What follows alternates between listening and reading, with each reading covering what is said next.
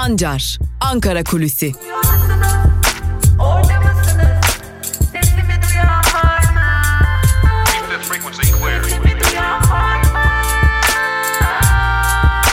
Özgürüz Radyo. Özgürüz Radyo.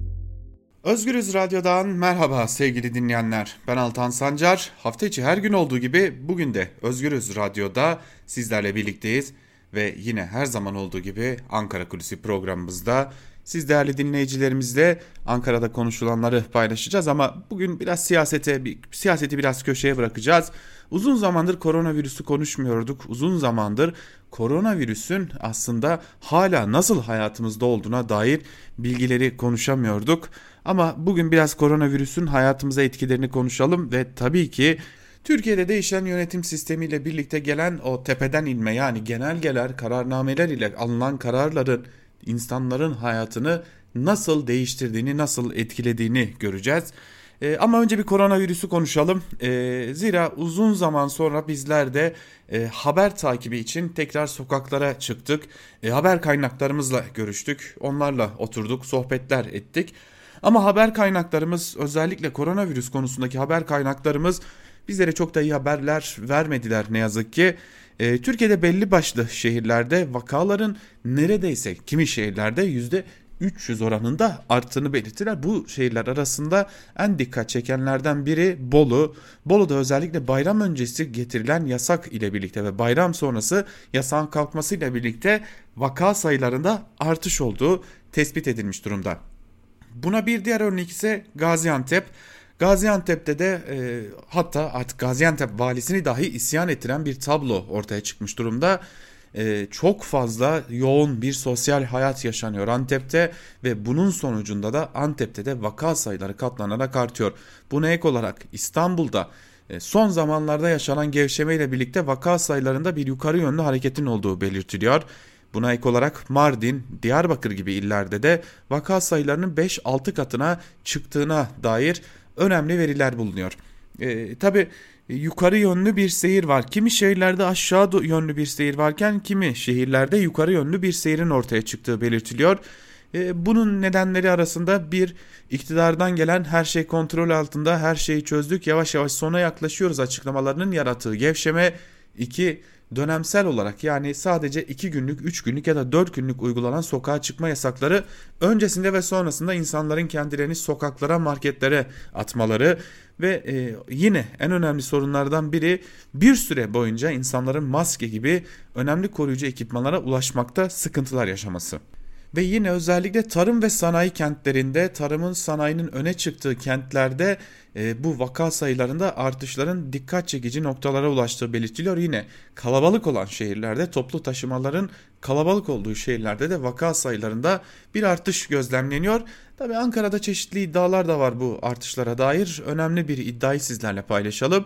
Hükümetin her türlü duruma karşı özellikle de vaka sayılarındaki hızlı yükselmenin devam etmesi durumunda yeni bir kapatma sürecine girebileceği belirtiliyor ama bu kapatma sürecinin çok küçük bir ihtimal olduğu belirtiliyor. Zira ekonomi yönetiminin ülkenin yeniden kapatılmasına çok da sıcak bakmadığını biliyoruz. Zaten içerisine girdiğimiz bu normalleşme adıyla anılan sürecin de mimarının ekonomi yönetimi olduğunu biliyoruz sevgili dinleyenler. İşte tam da bu nedenle e, sıkıştığımız nokta çeşitli illerde özellikle sıkıştığımız nokta ya salgın ya para noktası.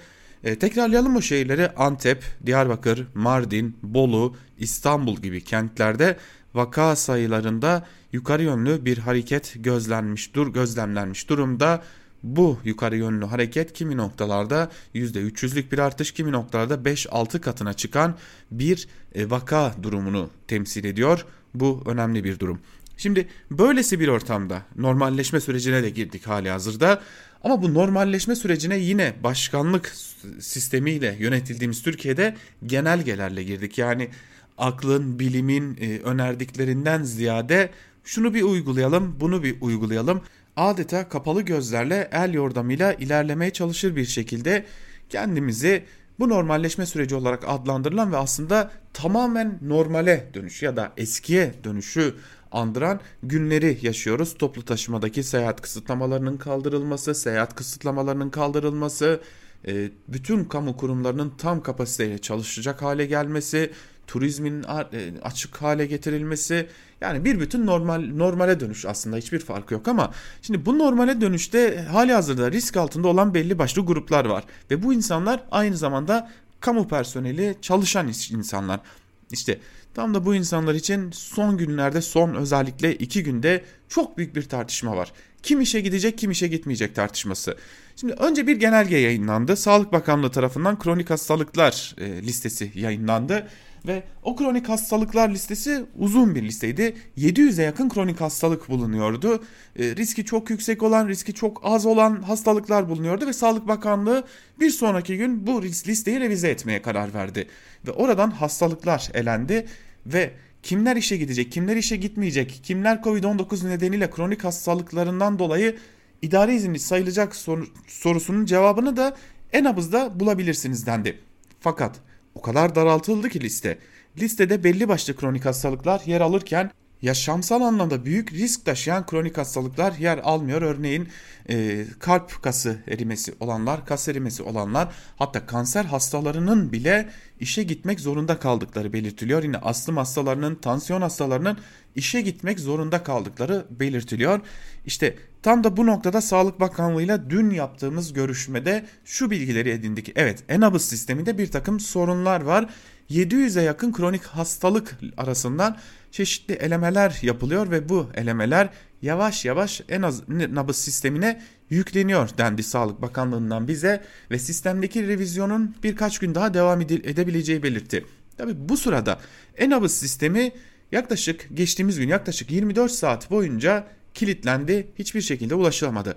Ulaşıma açıldı yapılandırma sağlandıktan sonra ise o genelgede e, aslında kronik hastalığı bulunan insanlar en abızdan raporlarını alamadılar. Raporlarını alamadıkları ve iş yerlerine teslim edemedikleri için de bu defa işe gitmek zorunda kaldılar. Ve Sağlık Bakanlığı bu konuya çözüm arıyor. Ee, sadece Sağlık Bakanlığı değil, kamu bütün kamu kurum ve kuruluşları da belediyeler, adliyeler dahil olmak üzere birçok yerde bu konunun hızla çözüme kavuşturulması için ardı ardına toplantılar gerçekleştiriliyor kendi e, iç hukuklarına dayalı olarak genelgeler hazırlıyorlar. Fakat bu genelgelerde hiçbir kurumun genelgesi birbiriyle örtüşmüyor, farklılıklar bulunuyor. Ortada olan bir şey var. E, çok tehlikeli kronik hastalıklar e, şu an itibariyle işe gitmek zorunda. Bazı kronik hastalar işe gitmek zorunda değil ve Enabus sistemi şu an itibariyle ihtiyaca cevap veremiyor. Belli başlı kronik hastalıklar için rapor üretirken kimi ağır kronik, kronik hastalıklar içinde rapor üretemiyor. Sağlık Bakanlığı da 700'e yakın hastalık içerisinden bunları eleyerek hazırlamaya çalışıyoruz diyor. Ve yine dikkat çekici bir nokta Sağlık Bakanlığı yetkilileri yaptığımız görüşmede aile hekimleri bu konuda rapor verebilir şeklinde bir dönüş sağladılar. Bunun üzerine çeşitli hastanelerden görüştüğümüz aile hekimleri ise bizlerin böyle bir yetkisi yok. Bizler sadece eğer raporunuz varsa verebiliriz şeklinde bir değerlendirmede bulunuyorlar ve ortaya çıkan tablo şu Sağlık Bakanlığı şu an itibariyle sorunu çözemedi. Topu aile hekimlerine atıyor. Aile hekimleri topu Sağlık Bakanlığı'na atıyor. Enabız sistemi hastalara, kronik hastalara cevap veremiyor ve Türkiye'de şu an itibariyle risk grubu risk grubunda olan bazı kronik hastalıklara sahip yurttaşlar, kamu çalışanları işe gitmek zorunda kalıyorlar. Tabi burada kapatırken şahsi bir yorumumu da eklemek istiyorum değerli dinleyenler. Bana göre Türkiye'nin içerisinde bulunduğu yönetim sistemi, başkanlık sistemi genelgeler ve kararnamelerle yönetildiği için bir anda ortaya çıkan kurumlardan, e, bilim insanlarından e, görüşler alınmadan belki de hazırlandığı için işte çok çoğu noktada bu şekilde büyük karmaşalara neden oluyor ve sonucunda bunun sonucunda etkilenenler de yurttaşların kendileri oluyor diyelim. Ankara kulisini noktalayalım. İlerleyen saatlerde Özgür Haber Bülteni ile karşınızda olmayı sürdüreceğiz. Özgürüz Radyo'dan ayrılmayın. Hoşçakalın.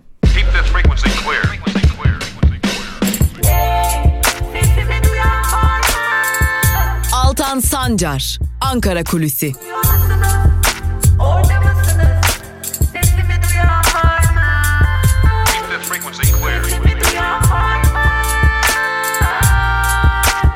Özgürüz Radyo.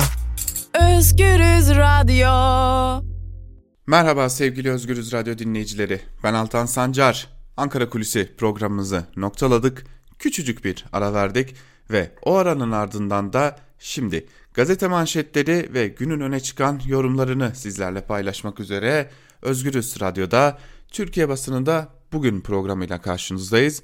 Türkiye basınında bugün programında önce gazete manşetlerine kısa bir göz atıyoruz ve gazete manşetlerinin ardından da günün öne çıkan yorumlarında neler var, köşe yazarları bugün gündemlerine neleri almışlar hep birlikte ona da hızlıca bir göz atıyoruz diyelim ve gazete manşetleriyle turumuza başlayalım. Gazete manşetlerine Cumhuriyet Gazetesi ile başlayalım. Cumhuriyet Gazetesi'nin bugünkü manşetinde saraya polis yetmedi sözleri yer alıyor. Ayrıntılarda ise şu cümlelere yer verilmiş. Bekçileri yeterli eğitim vermeden neredeyse polis yetkisiyle donatmayı içeren teklif CHP, HDP ve İyi Parti'nin itirazına karşın Türkiye Büyük Millet Meclisi gündemine getirildi. CHP'nin hukukçu milletvekili Profesör İbrahim Kaboğlu, bekçilere tanınan geniş ve keyfiliğe açık yetkilerin devletin ahlak polisliği yapması ve bireylerin hayat tarzına müdahale riski içerdiğini vurguladı.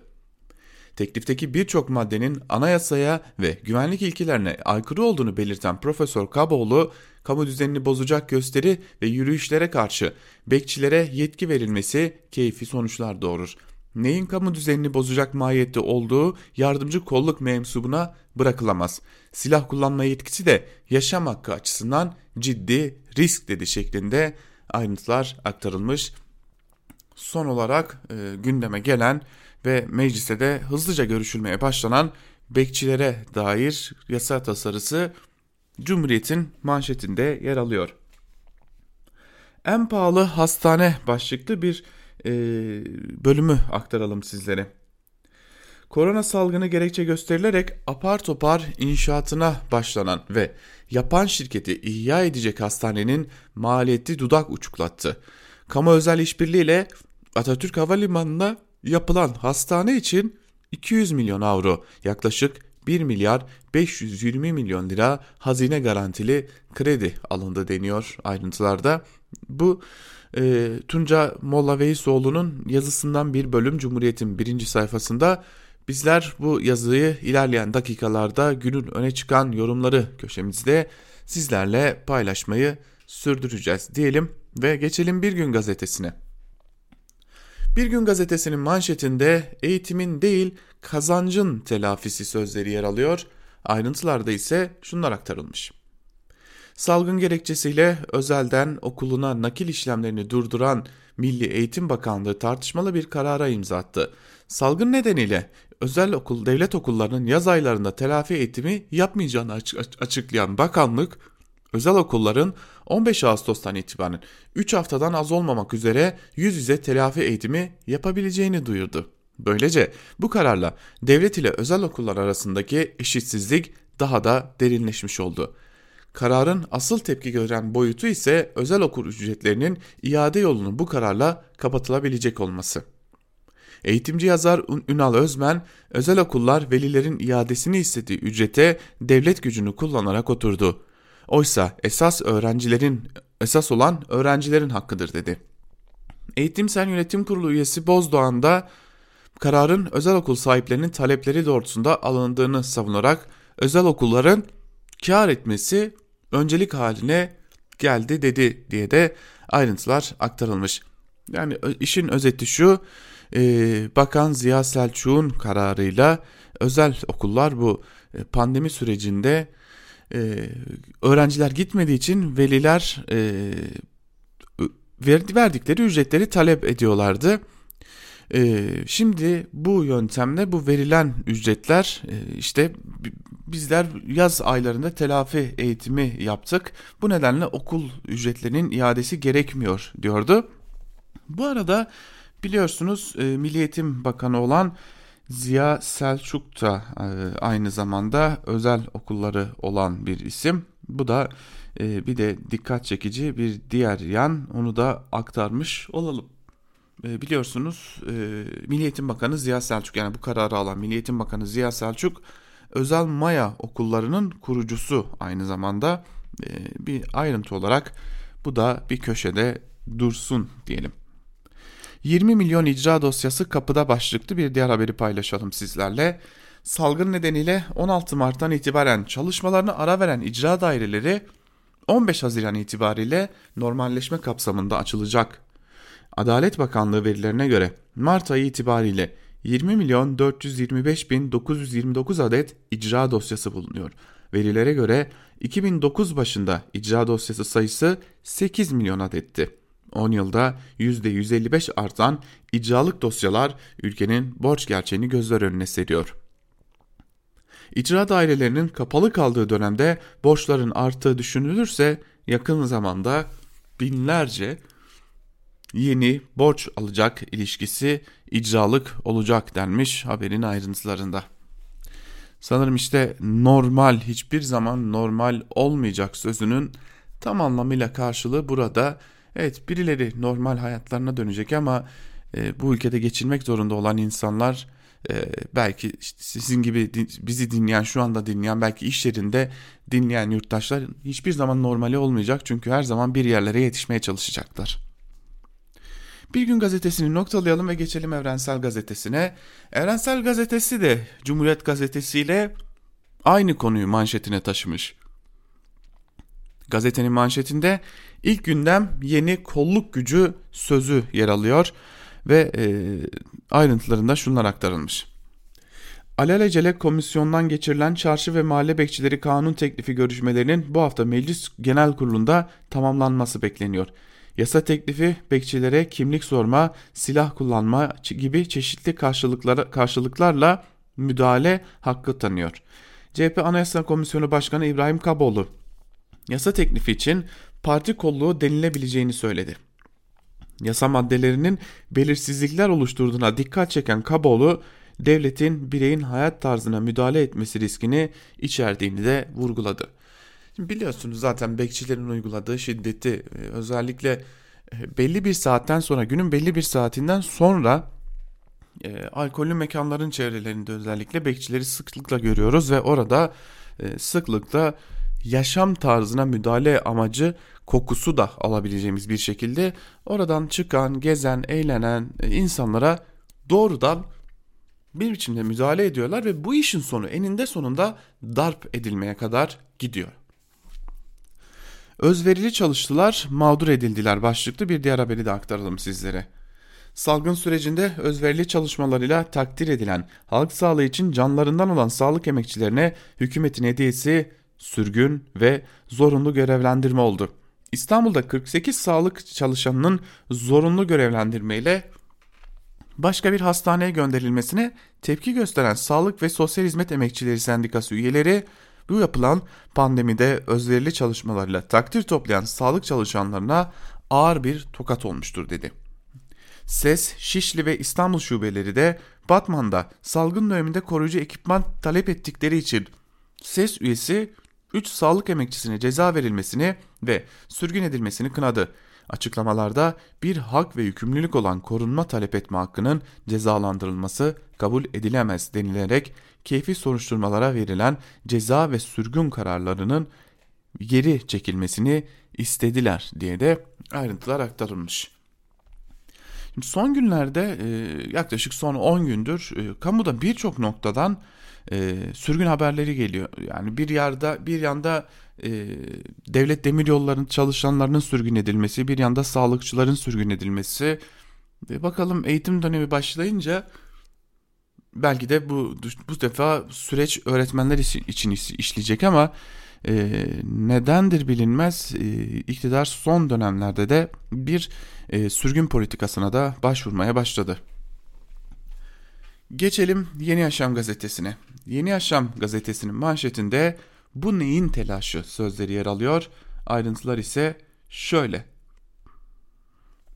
Ankara'nın Etimeskut ilçesinde arkadaşlarıyla parkta otururken 3 kişinin bıçaklı saldırısı sonucu kalbine aldığı bıçak darbesiyle yaşamını yitiren Barış Çakan cinayetinde yanıt bekleyen birçok soru var.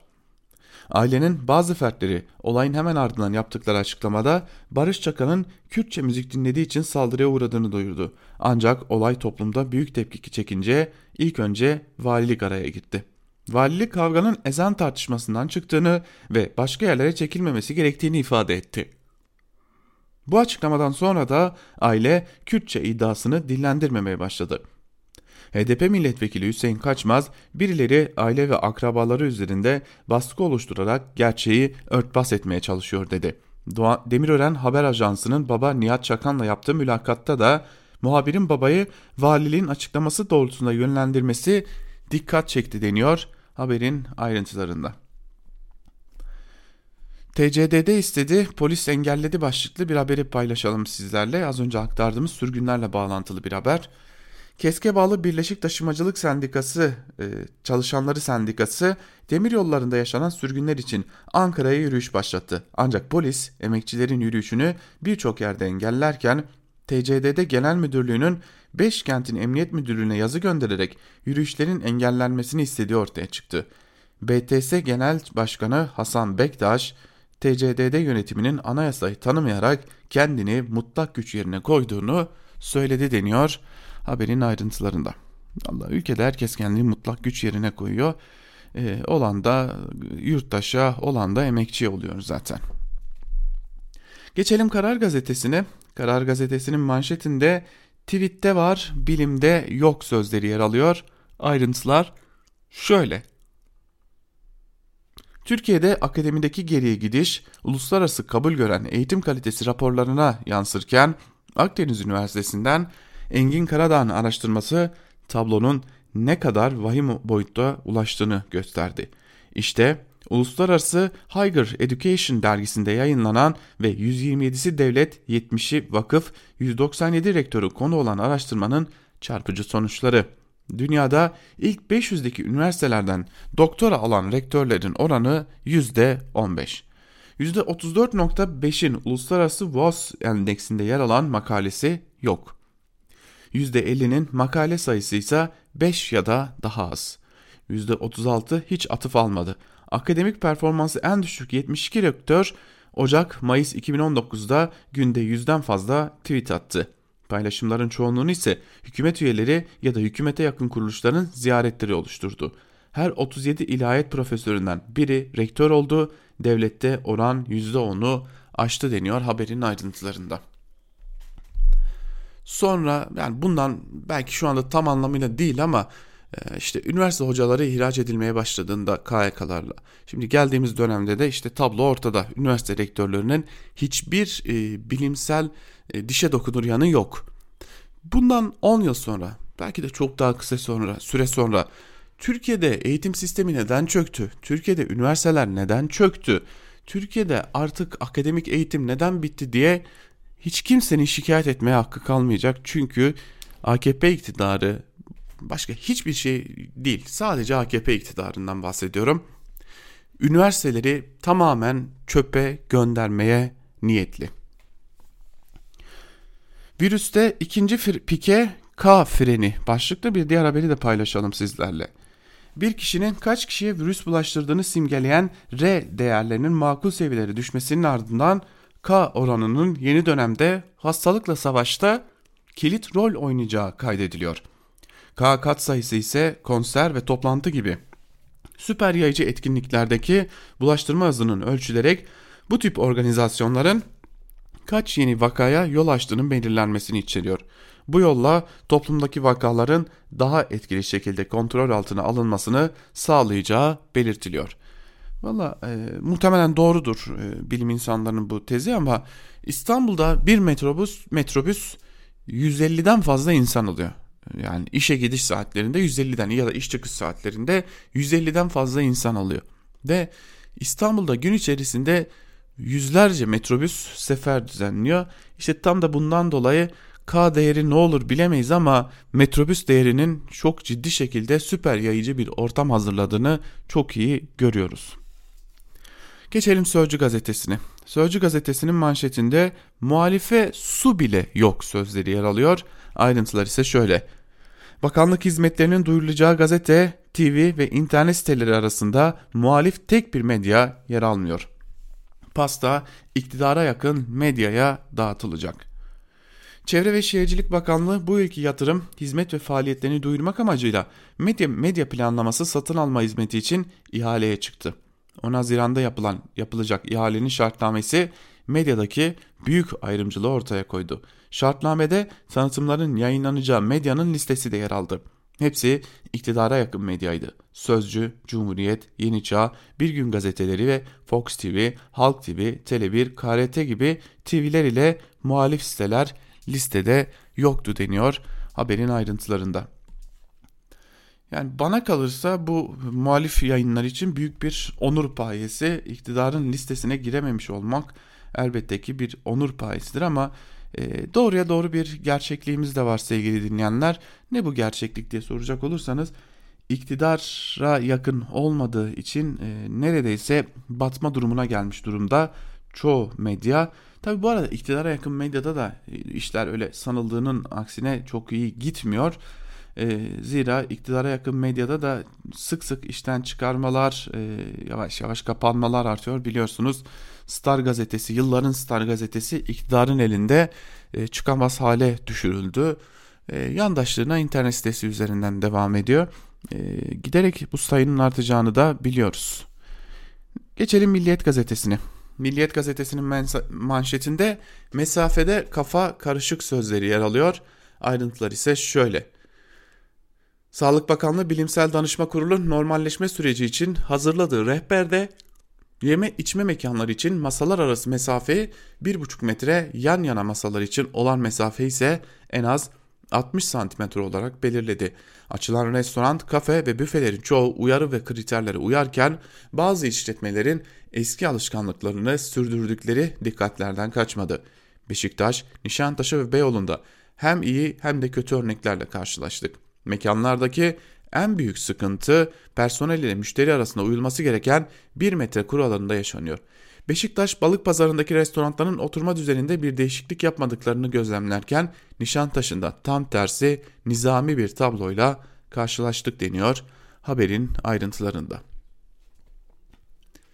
Evet normalleşme olarak adlandırılan bu sürece dair bir haber. Şimdi Milliyet gazetesinin birinci sayfasında bir haber var. Trump'tan İncil Şov başlıklı bir haber. Ayrıntılar ise şöyle.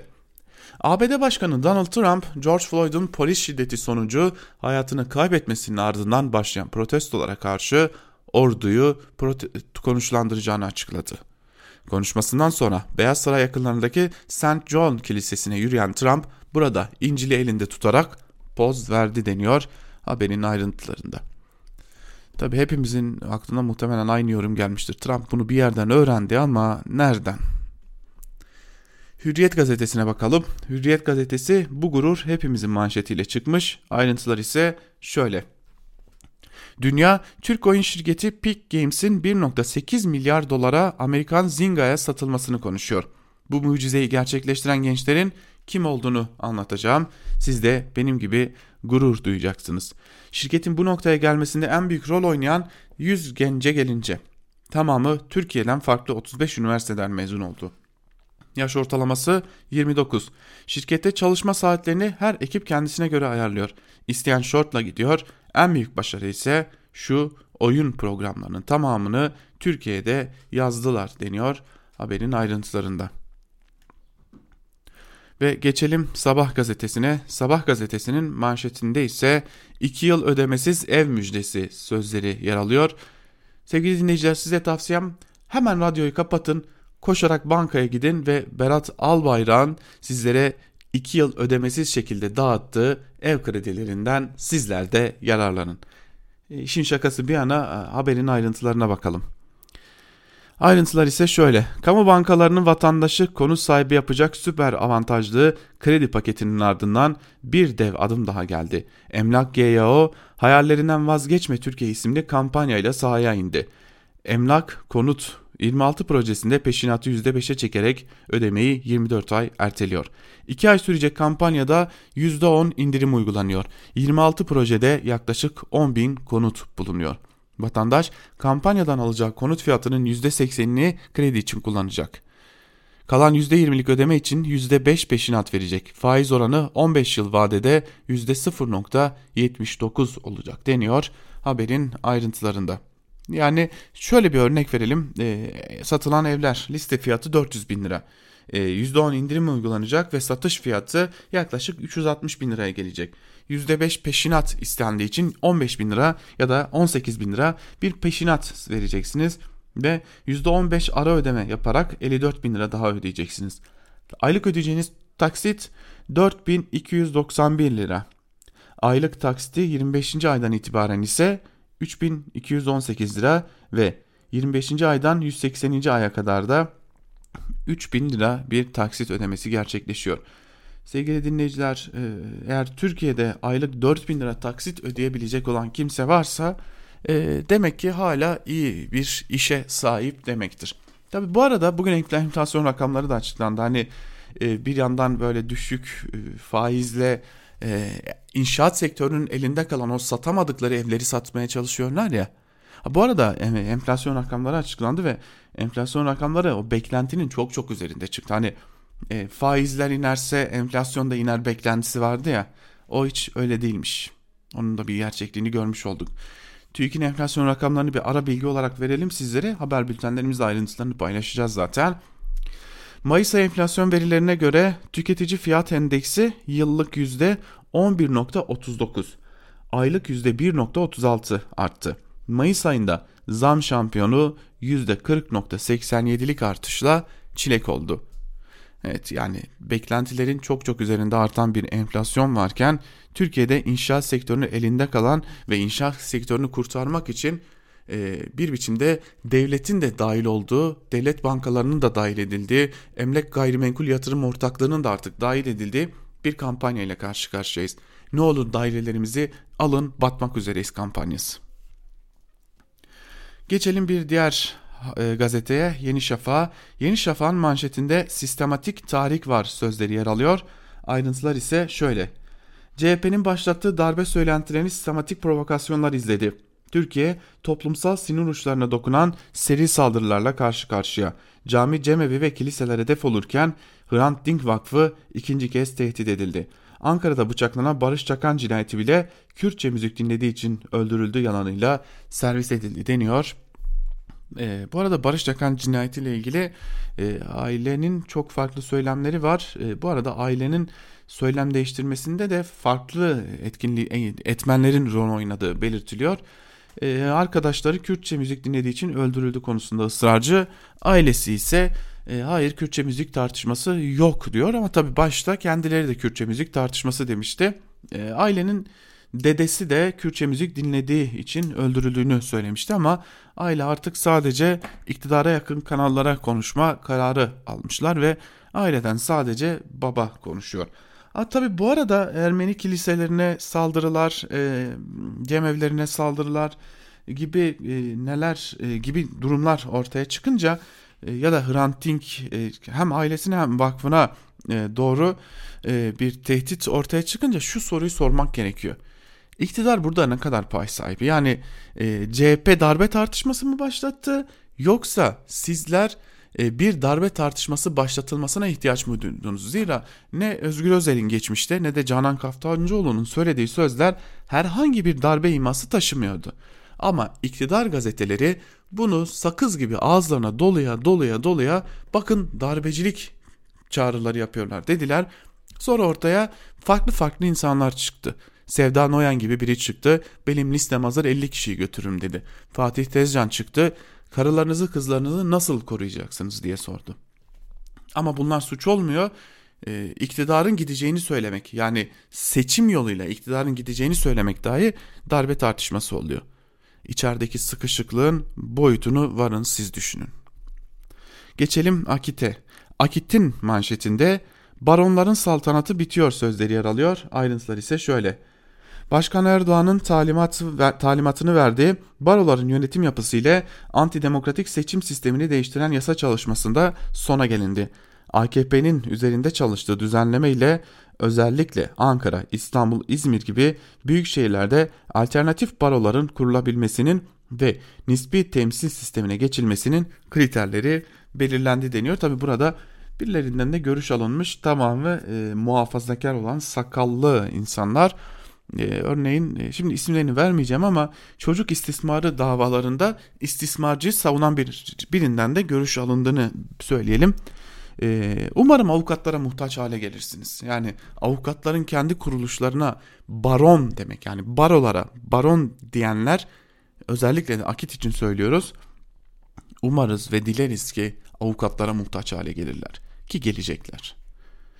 Ve artık gazete manşetlerini e, bırakalım. Gazete manşetlerinin ardından günün öne çıkan yorumlarına da bir göz atalım sizlerle birlikte. Yorumları da neler var onu da sizlerle paylaşalım. İlk olarak Karar Gazetesi ile başlayalım. Karar Gazetesi'nden e, Mehmet Ocaktan'ın yazısını paylaşalım. Ben aynı yerdeyim ama AKP Bahçeli ve Perinçek'in mahallesine taşındı başlıklı yazısının bir bölümünde Mehmet Ocak'tan e, bir şunları kaydediyor.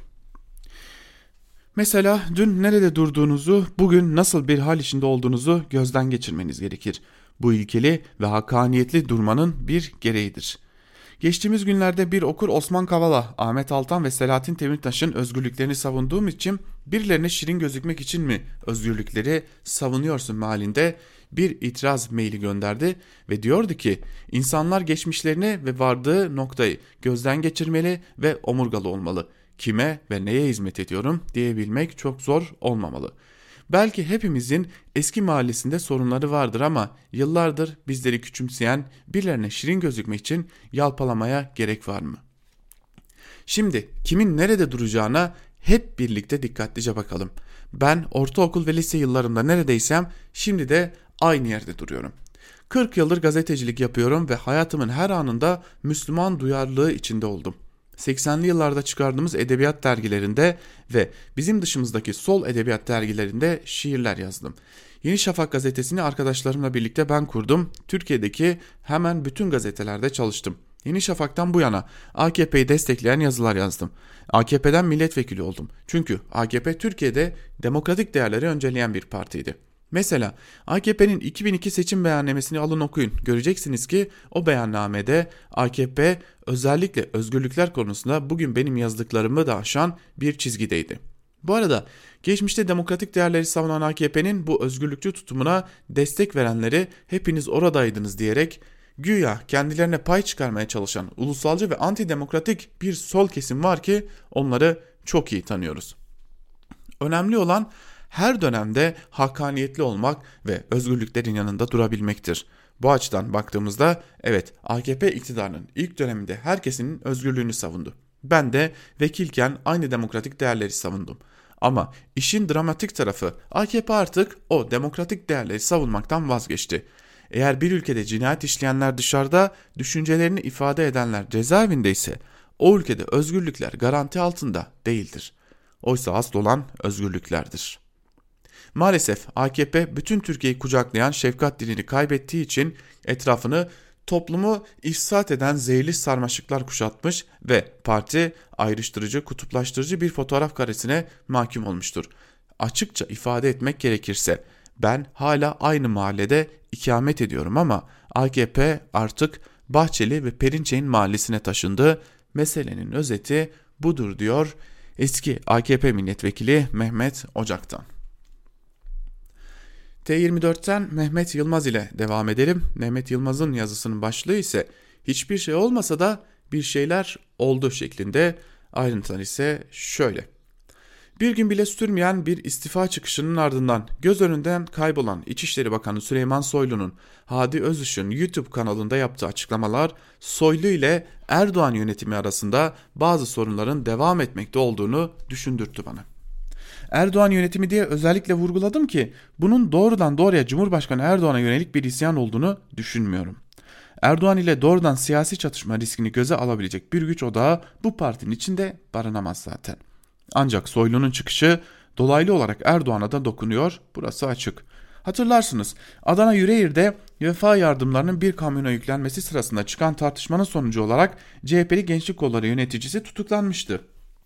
Cumhurbaşkanı bu olayı PKK'nın silahla yaptığını, CHP'nin yumrukla yaptığını belirterek e, Van'da vefa görevlerine yönelik silahlı saldırı ile aynı kefeye koymuştu. Yüreği Kaymakamı da benzeri iddiayı seslendirmiş, çıkan olayın planlı ve örgütlü bir saldırı olduğunu söylemişti. Soylu söz konusu söyleşisinde tutuklanan CHP'linin tecrübesizlikten ve heyecandan kaynaklanan bir gençlik hatası olduğunu söylüyor. Hatta bir adım daha ileri giderek soğan yüklenirken kaymakamın ne işi var orada diyor. Buna dikkatinizi özellikle çekmek istiyorum. Çünkü çok ama çok uzun bir süredir ilk kez bir kamu görevlisi siyasi üstü tarafından kamuoyunun önünde eleştiriliyor. Benim valim, benim kaymakamım, şahsımın memuru diskuru kamu yönetimindeki bütün hataların üzerini örten bir şal vazifesi görüyordu. Mülki idare yöneticileri başta olmak üzere herhangi bir kamu yöneticisini eleştirmek doğrudan Recep Tayyip Erdoğan'ın şahsına yönelik bir eleştiri olarak görülüyor ve öyle yanıtlanıyordu. Bakan Soylu'nun bu çıkışı bu nedenle dikkat çekici. Soylu'nun çıkışı bununla da sınırlı değil. Göç Filmleri Festivali nedeniyle düzenlediği online görüntülü basın toplantısında Suriyeli göçüyle ilgili söylediği şu sözde dikkatinizi çekeceğim. Böyle büyük bir göç akımı beklemiyorduk. Bunu söyledikten sonra bu sadece bizim için değil herkes için böyle diye ifadeyi yumuşatmak da istedi ancak unutmayalım ki Suriyeli göçüne en çok maruz kalan ülkede Türkiye. 10. yılına giren Suriye iç savaşında toplam 5 milyon 600 bin Suriyeli ülke dışına kaçmak zorunda kaldı. Bunun 3 milyon 590 bini Türkiye'de yaşıyor. Yani Suriyeli mültecilerin %64'ü Türkiye'de. İç savaşın üzerine benzin döküp göçü kışkırttığımızda Türkiye'nin Suriye politikasını belirleyen politikacılar Tayyip Erdoğan ve Ahmet Davutoğlu idi. Suriye iç savaşının sonuçları ile ilgili olarak birilerinin öngörüsüzlükle suçlamamız gerekirse bunlar Erdoğan ve Davutoğlu'ndan başkası olamaz. Soylu'nun sözlerinin gideceği adreste orası olmalı. Bitmiyor. Şu sözüne de bir şu sözünü de bir kenara not edelim. Dün bize gitme diyenler yarın hizmetlerim için teşekkür edebilir. Bu Erdoğan değilse başka kim olabilir?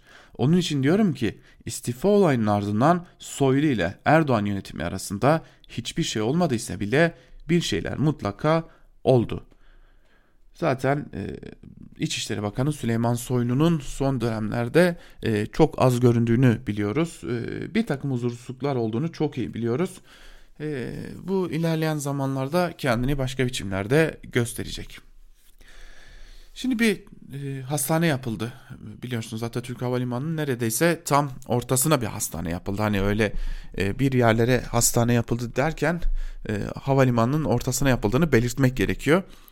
Bu konunun maliyeti ne oldu sorusunun cevabını da Cumhuriyet gazetesinden Tuncay Molla Veysoğlu köşesinde veriyor. Kriz mi fırsat mı? Atatürk Havalimanı'na kondurulan hastane kaça mal oldu? Başlıklı yazısının bir bölümünde şunları kaydediyor. Yeni havalimanının adı Atatürk olsun diyenler elbette duyulmadı. Aslında iyi ki Atatürk ismi koyulmadı. Büyük önderin adı bunca yolsuzluk iddiası ile yan yana gelmedi böylece. Adına İstanbul Havalimanı denilen 3. havalimanının, uçakların çok uzun süren park trafiği, havayolu şirketlerinin artan yakıt giderleri, bölgenin havalimanı için uygun olmayan iklim koşulları gibi bir dizi nedenle havayolu şirketleri ve yolcular için uygun olmadığı ortaya çıktı. Atatürk Havalimanı'nın yeniden kullanıma açılması yüksek sesle dile getirilmeye başlandı. Ama ansızın korona gündemi adeta fırsata dönüştü. Koronavirüs ile mücadele kapsamında bir hastane yapılacağı ve bunun da adının Atatürk e, Atatürk Havalimanı'nın içine kurulacağı açıklandı. Projenin yapılacağı çok daha elverişli alanlar dururken 2 milyar dolara mal olan pistlerde inşaata başlandı. Böylece 3 pistin ikisi bir daha geri dönüşü olmayacak şekilde tarif edildi. Salgın ile ilgili süreç yeni bir hastane ihtiyacı yaratmıyordu. Mevcut hastaneler yeterliydi. Üstelik atıl durumdaki birçok devlet binası artan vakalar için hazırlanabilirdi. Korona hastası olmayınca Sağlık Bakanlığı yeni hastanenin sağlık turizmi için kullanılacağını açıkladı. Salgın için apar topar 21B denilen acil durum metodu ile yani ihaleye verecek şirketi belirleyerek yapılan pandemi hastanesi sağlık turizmi içinde kullanılabilirmiş. Kredi garantili, kredi hazine garantili, maliyet 3 kat. Peki yapılan hastanenin maliyeti neydi? Yine ilk kez duyacağınız rakamları paylaşıyorum.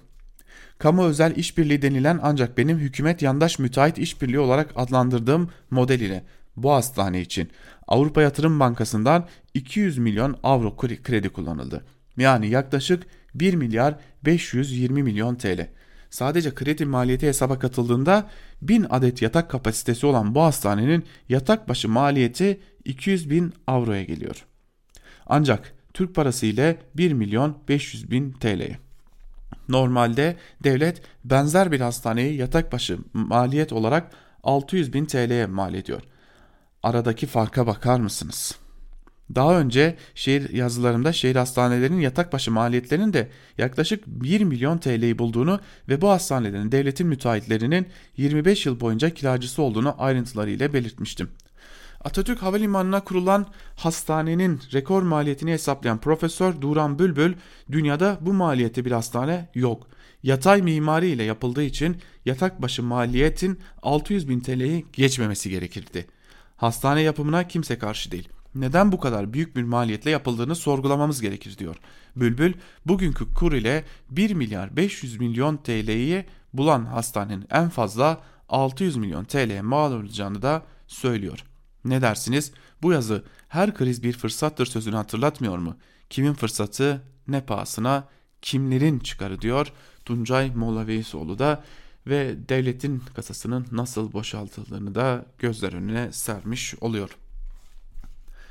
Ekonomiyi konuştuk. Ekonomiye dair bir yazıyı da aktaralım sizlere. Sözcü gazetesinden Murat Muratoğlu'nun borç boyu aştı, yetmedi, para bastı başlıklı yazısının da bir bölümünde Murat Muratoğlu şunları kaydediyor.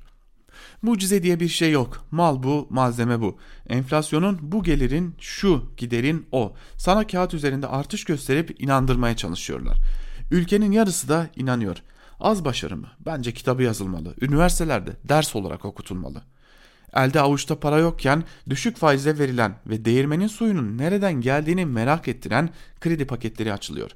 Asıl kaynağı para basılması ve yüksek oranlı borçlanılması. Bütçe kevgire döndü. Kamu mali disiplini diye bir şey kalmadı. İş çığırından çıktı. Nisan ayında hazine piyasalarından 28.2 milyar lira borçlanılacağını açıkladı.